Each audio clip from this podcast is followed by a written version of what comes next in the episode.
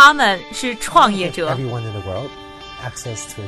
是梦想家。As an entrepreneur hustle matters. 是行业先锋的代言人。他们因为勤奋通过智慧和激情从平凡里走出不一样的人生。我是一佳这里是创业美国带你了解美国前沿创业者成功背后的故事。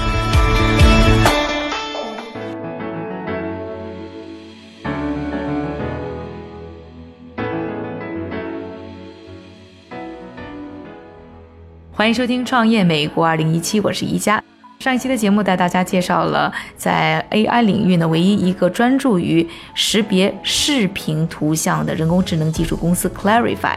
现在呢，整个人工智能技术公司呢也是竞争非常的激烈，不但呢很多的科技公司投入了非常大的人力和物力在进行开发，另外呢很多的产业呢也在等待利用人工智能呢进行产业升级。各种各样的创新企业呢，更是像雨后春笋一样的不断的冒出来。现在有一个新问题了，就是这个产业如何实现它的商业模式？那么对于 Clarify，当然这也是一个问题。首先，我们来听一听 Clarify 的创始人兼 CEO Matt Ziller 是怎么说的吧。很多人会把我们和一些公开拥有 API 的公司相比较，但是还是有很多大公司没有开发 API。比如说苹果，他们公开说过在机器学习方面投入很大，但是依然没有推出 API 平台。我们是一个典型的 API 平台，让各行各业的人都可以识别他们行业当中需要的视觉信息。方法也很简单，只要发给我们图片，我们就会告诉你图片上有哪些元素；或者发一个视频给我们，我们会告诉你不同时间段内显示了哪些信息。谷歌、微软、IBM、亚马逊这四家公司都有 API，他们才是我们的竞争对手。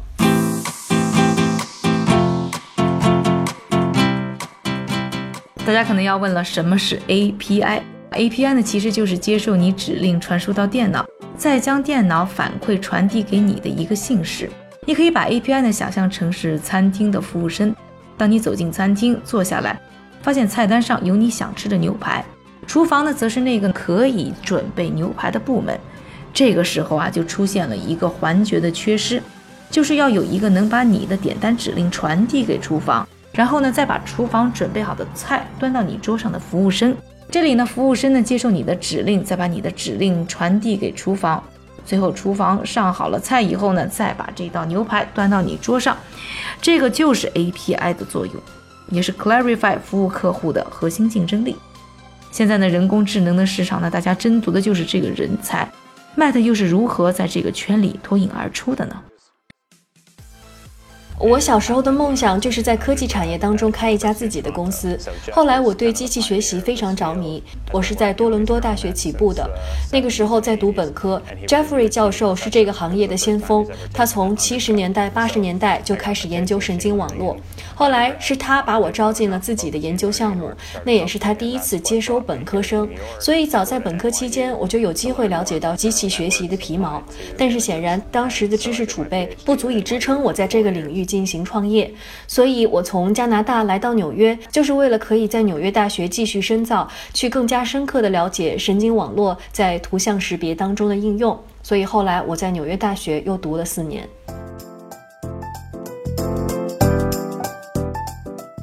Matt 在纽约大学的经历可以说啊，再次证明了跟对导师是多么重要。他是 Rob Fergus 和 Ian Lacon 教授的得意门生。前者啊是脸书人工智能实验室的科学家，后者带领的教授组就是提到卷积神经网络概念的深度学习鼻祖。没有卷积神经网络的发现，就没有人工智能在图像识别领域的突破性发展。可想而知，Matt 在起跑线上就已经甩开大部分人一大截了。我二零一二和二零一三年的暑假都在谷歌大脑项目实习。第一年跟随 Ranzato，他现在是 Facebook 人工智能方面的研究科学家。第二年夏天，我师从 Jeff Dean，他负责运营整个谷歌大脑项目。后来我的一个项目真的问世了，那是一套谷歌地图用的门牌号码识别系统。这个感觉很酷，因为后来我实习结束，经常在上网的时候，时不时会跳出来这个系统，我会想这是我做的，感觉很酷。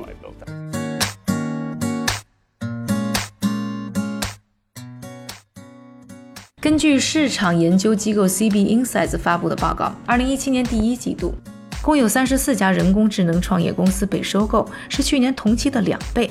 科技巨头成为了最积极的购买方。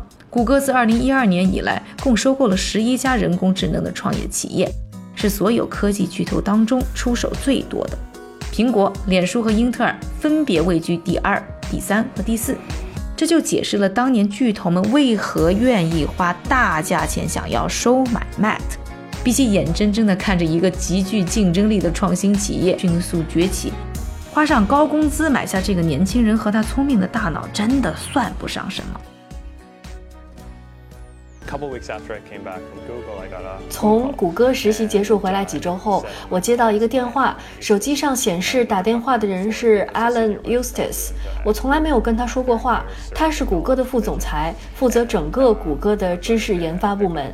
于是我就接了电话，他说我和 Jeff Dean 聊过了，我们诚挚邀请你在毕业后加入谷歌，我们还为你开出了谷歌历史上给应届毕业生的最丰厚的 offer。我当时就被那个数字给震惊了，但我。知知道微软、Facebook 和苹果也有意跟我聊一聊，所以我在硅谷做了一趟短暂的公路旅行，中间也见了不少人，去见过扎克伯格，那个经历很有趣。嗯，我对他的第一印象，感觉这个人非常聪明，也非常谦虚，说起话来很激励人心。那是一次很棒的机会。所以我拿到了 Facebook 和苹果的 offer，后来微软又在谷歌的条件上翻了个倍，然后谷歌又追加到了一样的条件，给我二十四小时时间回复。那段时间很疯狂，一方面我可以加入这些独角兽企业，工作稳定没有风险，但另一方面是我想要创业的儿时梦想。Clarify 在二零一六年秋季刚刚完成三千万美元的 B 轮融资。我在采访他的时候呢，他的整个团队也刚刚搬进了一个新办公室。这个办公室呢，就是微软当年在纽约的一个旧址。拒绝了硅谷的邀约，决心创业的 Matt 也希望可以在这里起步，造就下一个独角兽的神话。其实我的父母让我把钱收下以后好好工作，但是我的妻子和我，我们知道自己手上有什么。我当时意识到，我在纽约的技术其实要胜过谷歌，而谷歌相比别的公司，技术已经领先了好几年。当时我已经在自己的公寓里搭建早期的 Clarify，我给一个叫做 ImageNet 的年度比赛提交了我训练的五个神经网络项目。这个比赛是让你通过自己的技术，在电脑中识别出图片当中出现的上千个。物品种类，三个星期过去，我们赢了，识别正确率位于前五。作为图片识别当中的佼佼者，用这个成绩在这个领域创业是最好的方式了。所以在我们公司，所有人都知道他们可以去给任意一个科技巨头工作，但是我们有自己的任务，我们不想被谁收购，而是想要自己做一票大生意。做最酷的东西，我曾经想，机器学习技术已经是我见过的最酷的东西了。但是每天来到办公室，看到面前的四十五个人的团队都在朝着同一个方向努力，是很让人振奋的事情。所以我很高兴当初自己做了对的决定。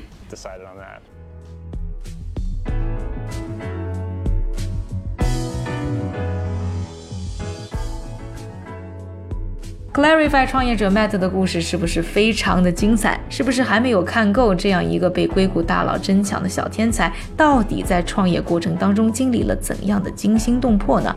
关注我们的公众账号三成视频，输入关键词图像识别，可以一起来观看更多关于 Clarify 创业者 Matt 的精彩视频。